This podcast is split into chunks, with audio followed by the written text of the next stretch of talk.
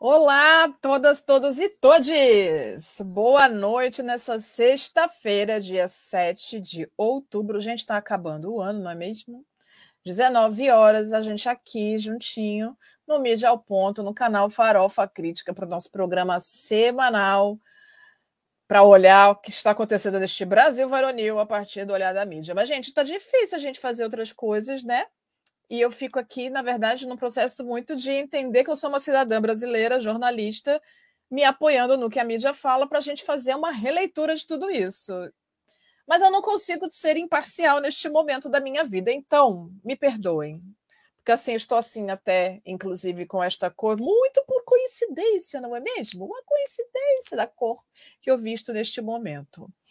Bom, Hoje a gente tem que falar do que aconteceu durante a semana inteira, porque tá o quê? Cada dia é um flash desse governo maluco que a gente tem atualmente, e a eleição sendo então o grande palco, o grande tema para o nosso teatro varonil da nossa do nosso Brasil querido. Então, meu querido Gui, coloca para mim a primeira imagem, por favor, só para a gente conversar um tiquinho aqui. A semana começou falando o quê? A semana começou falando sobre o, o bloqueio, né? O bloqueio de verba para as universidades federais. E aí, eu sou uma pessoa que tem muito da. Ah, sou influenciada pela tal da teoria da conspiração, sabe? A gente sabe que o nosso presidente da República atual, que está aqui neste pleito, ele está tentando dar um jeito de ter mais dinheiro, porque de todos os candidatos ele é o que tinha menos dinheiro. E aí, de repente, os dinheiros estão sendo bloqueados cada vez mais. Bloquearam a saúde também, não sei se vocês estão sabendo, mas bloquearam o dinheiro da saúde, então tratamentos de câncer e de doenças raras estão suspensos por um tempo, porque afinal de contas a vida pode esperar, não é mesmo? Mas tem um monte de gente que acha que esse cara é o cara legal. E o da educação, que a gente está vendo a educação ser atacada desde sempre. Mas tudo isso porque ele é um cara muito honesto. Honesto num grau que, assim, é quase impossível da gente pensar uma pessoa tão honesta quanto ele. Para justificar o que eu estou dizendo, eu queria muito. Então, Gui, por favor, coloca o videozinho da Tebet e a gente já já comenta. Vai ser, escuta o que eu estou dizendo. Quando acabar as eleições, podemos estar diante do maior esquema de corrupção do planeta Terra do planeta Terra. Maior que o do, do PT. Exemplo. Numa cidade do interiorzinho do Maranhão, por que o interiorzinho? Porque lá não tem televisão, não tem... há denúncias, estamos falando tudo no campo de indícios, de denúncias, há denúncia de que uma cidade de 20 mil habitantes recebeu, é, fez mais, 20 não, pouquinho mais que isso, 20 e poucos mil habitantes, fez mais exames de HIV que toda a cidade de São Paulo, 12 milhões de habitantes. Nossa. Tem uma cidade que diz que extraiu, no único ano, 540 mil dentes. Uhum. Pequenininha. Significa ter tirado 14 dentes de cada boca de cada cidadão da cidade, inclusive do bebê recém-nascido que não tem dente. Então, eu posso estar falando de uma nota fria, onde eu falo, olha, eu fiz tal coisa, me paga. Então, não estou falando daquela coisa de levar 10%, não. Estou falando de nota inteira, que pode ter sido fria e que pode ter simplesmente o dinheiro ter saído de Brasília, chegado lá e ido para o bolso de alguém, ou de alguém. Não tem sentido as menores cidadezinhas do Maranhão receberem os maiores recursos desse orçamento. E aí você vai puxar a fila, é porque ele é secreto, eu não sei de onde saiu, quem foi o autor, quem tem a digital, quem tem a rubrica, eu não consigo controlar. Agora ele vai se tornar público, porque uma, um... É isso, né? Nosso governo é tão honesto, tão honesto. E aí, assim, a gente vê esses bloqueios da saúde, a gente vê os bloqueios da educação, que vai fazendo o quê? Deixando a gente de cabelo em pé, porque é isso. Ele tem a máquina pública na mão e aí ele vai encontrando as brechas com os apoios que ele tem dentro daquela máquina e vai fazendo o que ele quer fazer dentro daquela estrutura. A próxima imagem, Gui, por favor. E aí a gente teve, então, essa semana maluca com essa questão do bloqueio uh, dos recursos da educação, que o ministro, por todas as vezes que ele foi uh, perguntado pelos jornalistas, do bloqueio. Ele dizia que não era um bloqueio, ele dizia que não tinha, que o dinheiro estava lá, que a gente que a universidade só não podia usar o dinheiro, mas estava na conta o dinheiro.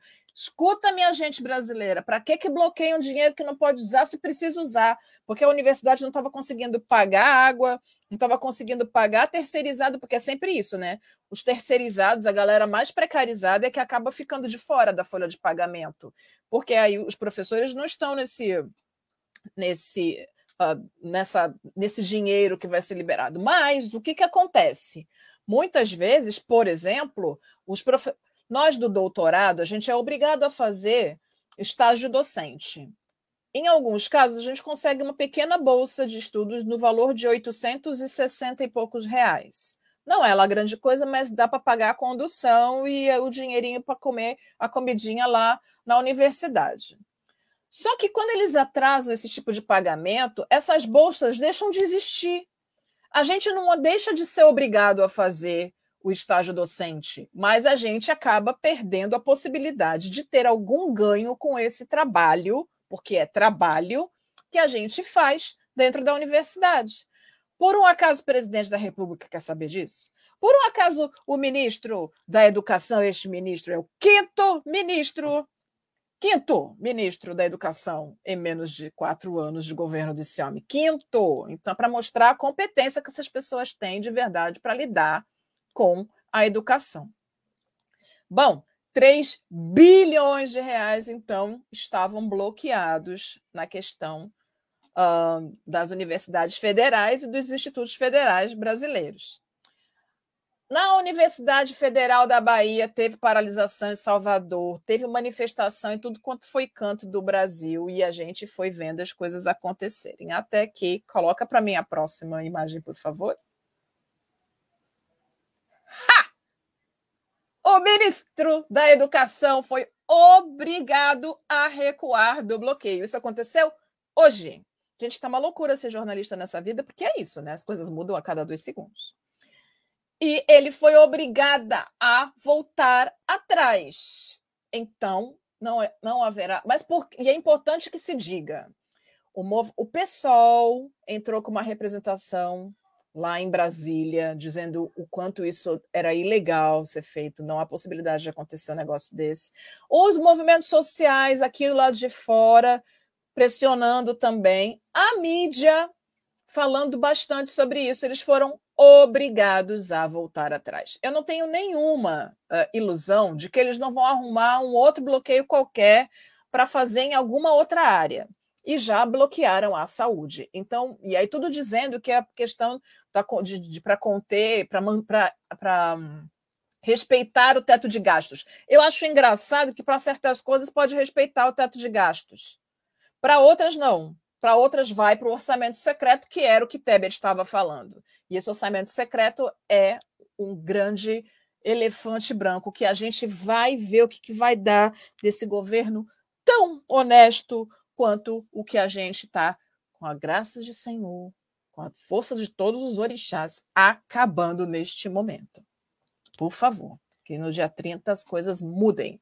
Não vai ser fácil, mas a gente precisa mudar o quadro que a gente tem hoje, com toda certeza. A próxima, Gui, por favor. Ai, minha gente brasileira, o que, que aconteceu hoje? Hoje também.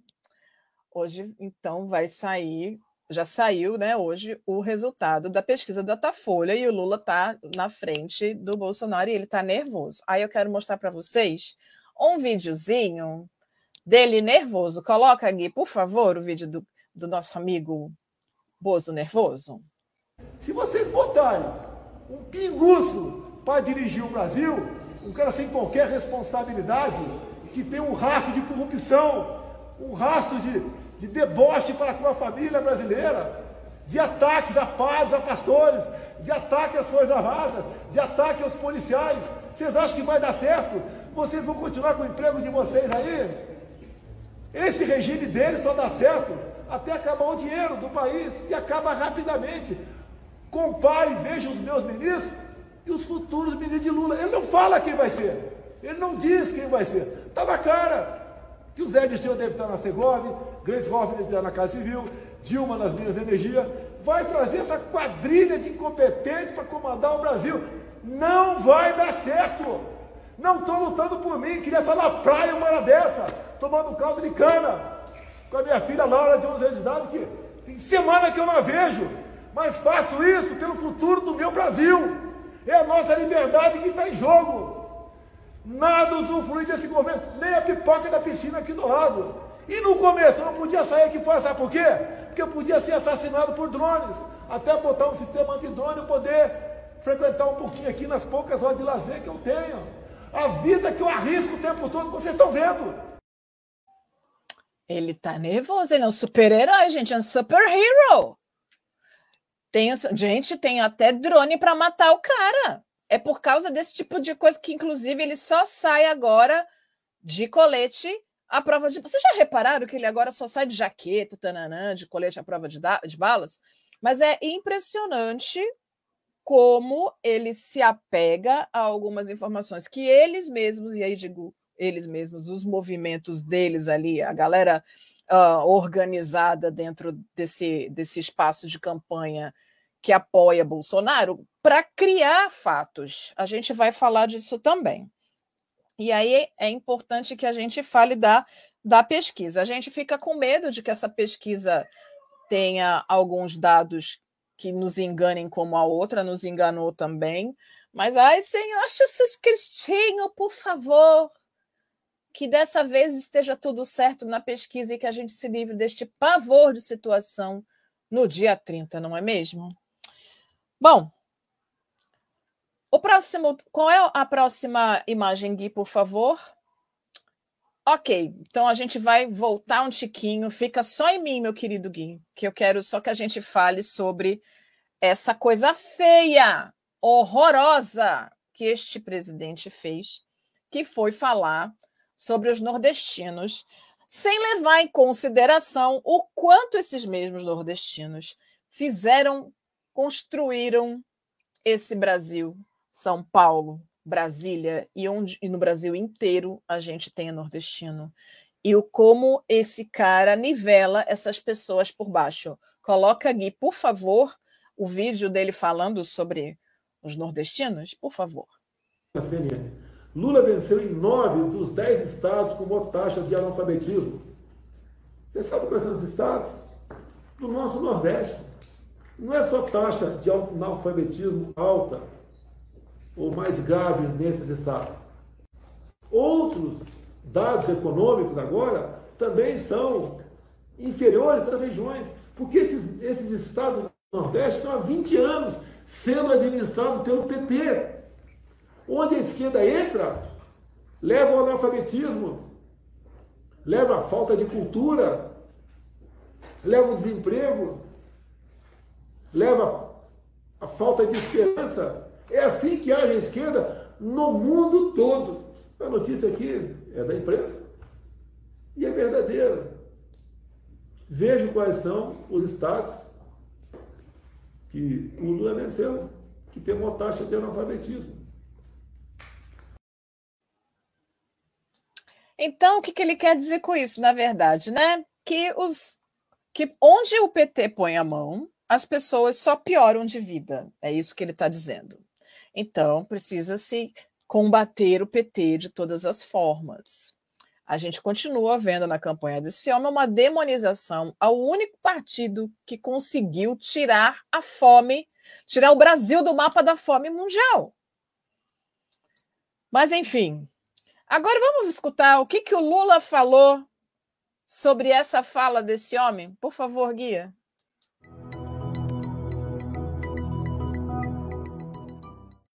Aqui tem nordestino. Levanta a mão, levanta a mão.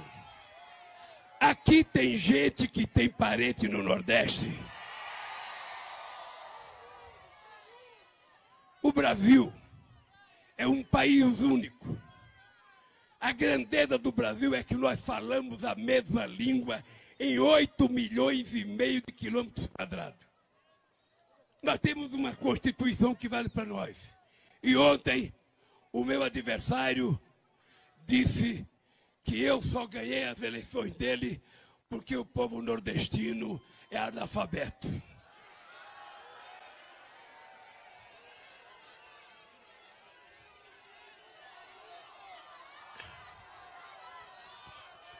As pessoas, as pessoas que são analfabetas, não são analfabetas por sua responsabilidade.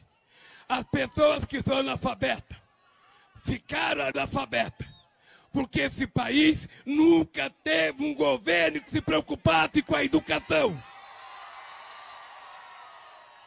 A cidade de São Bernardo do Campo, a cidade de Santo André, nunca tiveram o direito de ter uma universidade federal. Foi um metalúrgico quase que analfabeto que trouxe a universidade para cá. Levamos faculdade para Diadema, para Santos, para Sorocaba. Eu e esse companheiro aqui. E eles têm que saber que a gente não quer analfabeto porque a gente gosta.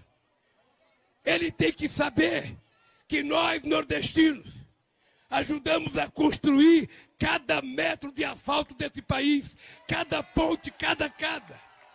Eles têm que saber que nós não queremos mais passar fome, queremos comer. Nós não queremos ser apenas pedreiro, queremos ser engenheiro.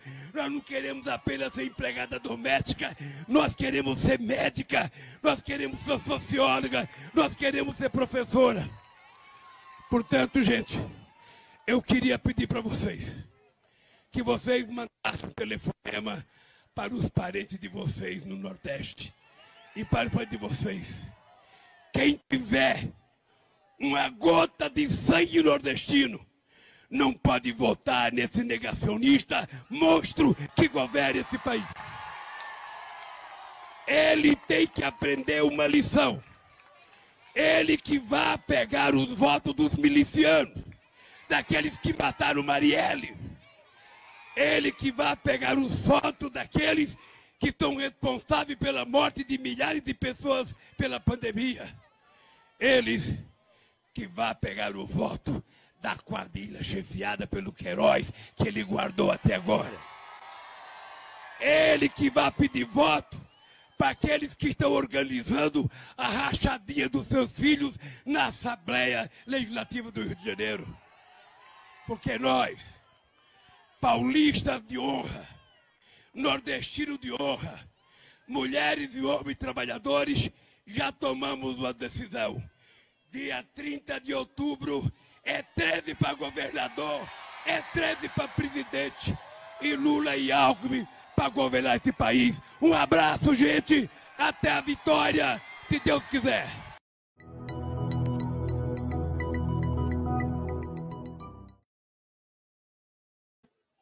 É isso.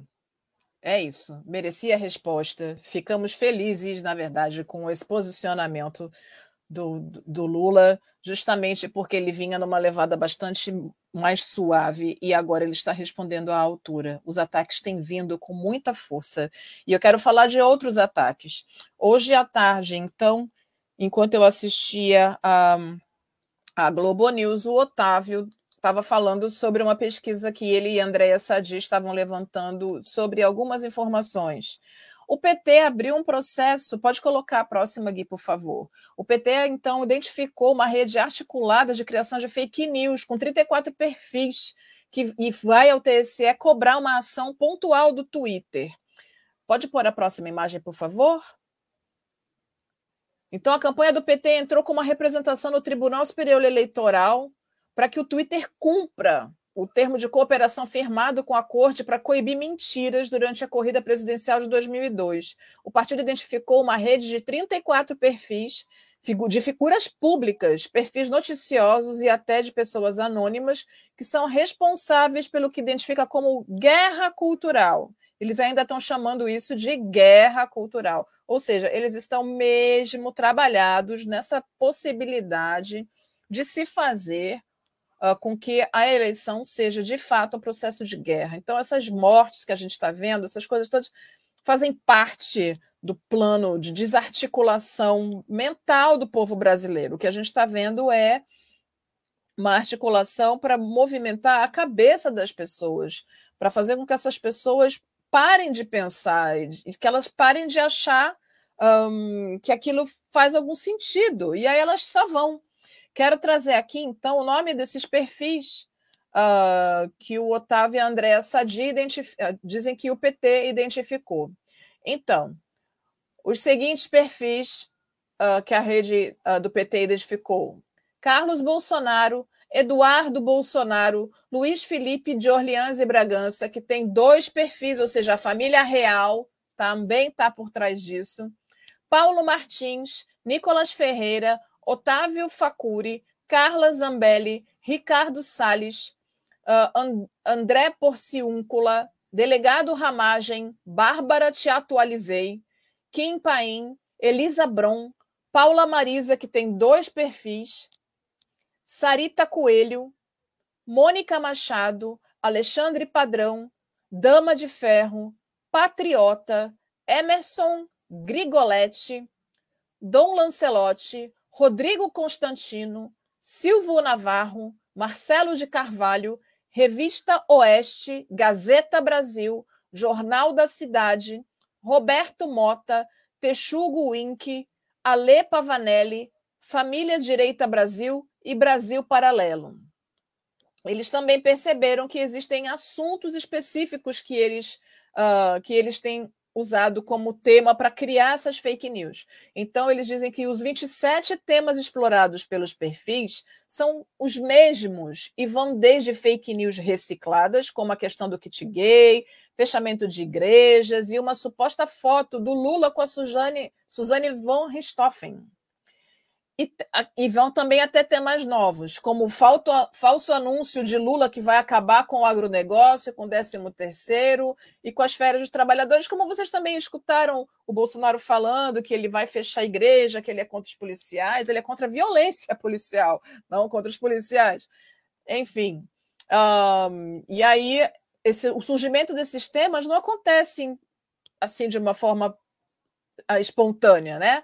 Então, os analistas das redes sociais da extrema-direita identificaram que o bolsonarismo recicla e customiza os temas que são explorados internacionalmente, como a perseguição a religiosos na Nicarágua. O que a gente está. E aí a gente pode falar sobre a questão uh, de Cuba.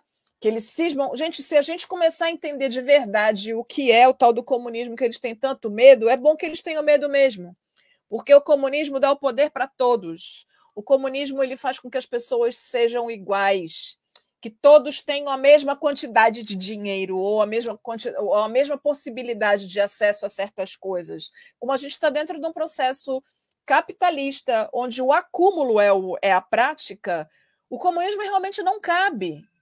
Mas é porque ele protege o cidadão e não porque ele está contra o cidadão. E é esse o grande problema quando a gente acha que a gente está com um vilão como possibilidade política, e é justamente esse vilão, que é colocado como vilão, que salva a gente do rolê.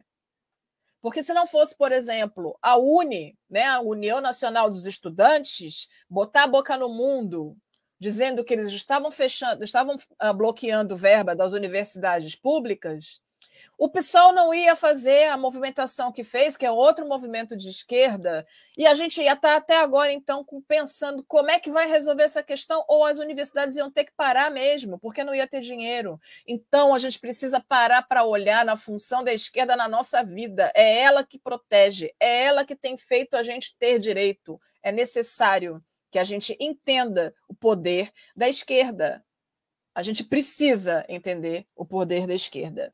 Eu quero aqui, para encerrar o nosso programa, então, ler para vocês o manifesto da Rede Antirracista Quilombação, da qual eu tenho o prazer de fazer parte e que uh, a gente entende a importância desse momento político e não pode ficar de fora desse processo. Então, é um manifesto uh, em relação uh, ao que tá as, as eleições uh, desse ano. Então, nota da rede Quilombação sobre as eleições 2022. A rede antirracista Quilombação reforça a necessidade de elegermos Lula no segundo turno das eleições presidenciais.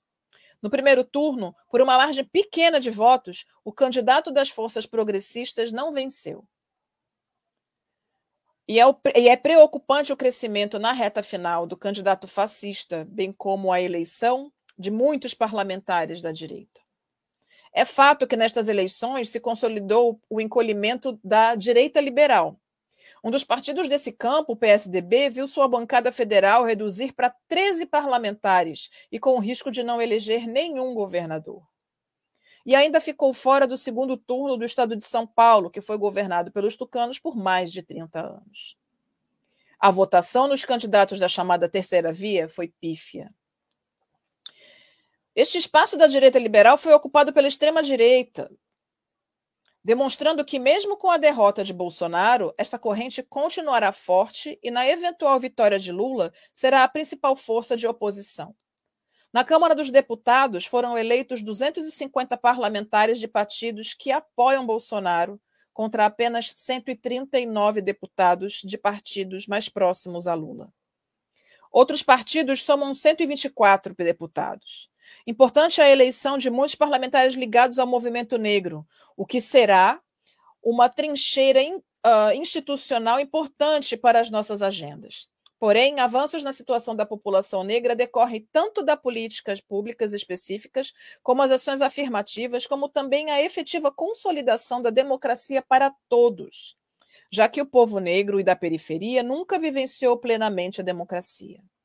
Assim, a derrota do fascismo é fundamental para a nossa agenda. Corretamente, o candidato das forças progressistas vem ampliando o seu leque de alianças, pois vencer este segundo turno é vital para a manutenção da democracia e a reconstrução do país. A força política de um presidente progressista será mais que necessária para enfrentar este quadro difícil. A população negra, majoritária no país, votou em peso em Lula e ainda elegeu vários parlamentares importantes, representantes da luta antirracista. Destaque para a eleição da deputada estadual Ediane Maria do PSOL em São Paulo, apoiada pela Rede Quilombação, com mais de 175 mil votos, e que será a primeira trabalhadora doméstica a ocupar o parlamento estadual. Levará as bandeiras de combate ao racismo e ao machismo, por políticas públicas de combate à fome. Ediane é uma das principais lideranças do movimento Cozinha Solidária, que matou a fome de muita gente durante a pandemia. E junto com parlamentares negros, negras e negres, eleitos, será um apoio importante no campo institucional às lutas do movimento negro. A Rede Quilombação saúda também diversos parlamentares negros, negras e negres, eleitos pelo Brasil afora, tanto em nível federal como estadual, mostrando que, apesar das barreiras raciais existentes ainda nos partidos, mesmo os do campo progressista, a luta do movimento negro avança. Agora é lutar pela derrota dos fascistas no segundo turno, para abrir um cenário mais favorável ao avanço das nossas lutas. Parabéns, companheira Ediane Maria, pela vitória. Parabéns a todos os parlamentares que têm compromisso com a luta antirracista, eleitas, eleitos e eleites. Dia 30 de outubro é Lula presidente. E é com esperança que a gente consiga minimamente abrir um espaço de diálogo com o governo federal que eu termino então esse programa de hoje. Um lindo final de semana para todos vocês e a semana que vem a gente se fala de novo. Sexta-feira. Para a gente fuxicar sobre o que aconteceu na semana, porque a Nosso Brasil e Varonil está uma festa para a mídia. Um beijo grande, um bom final de semana para vocês. Tchau, tchau.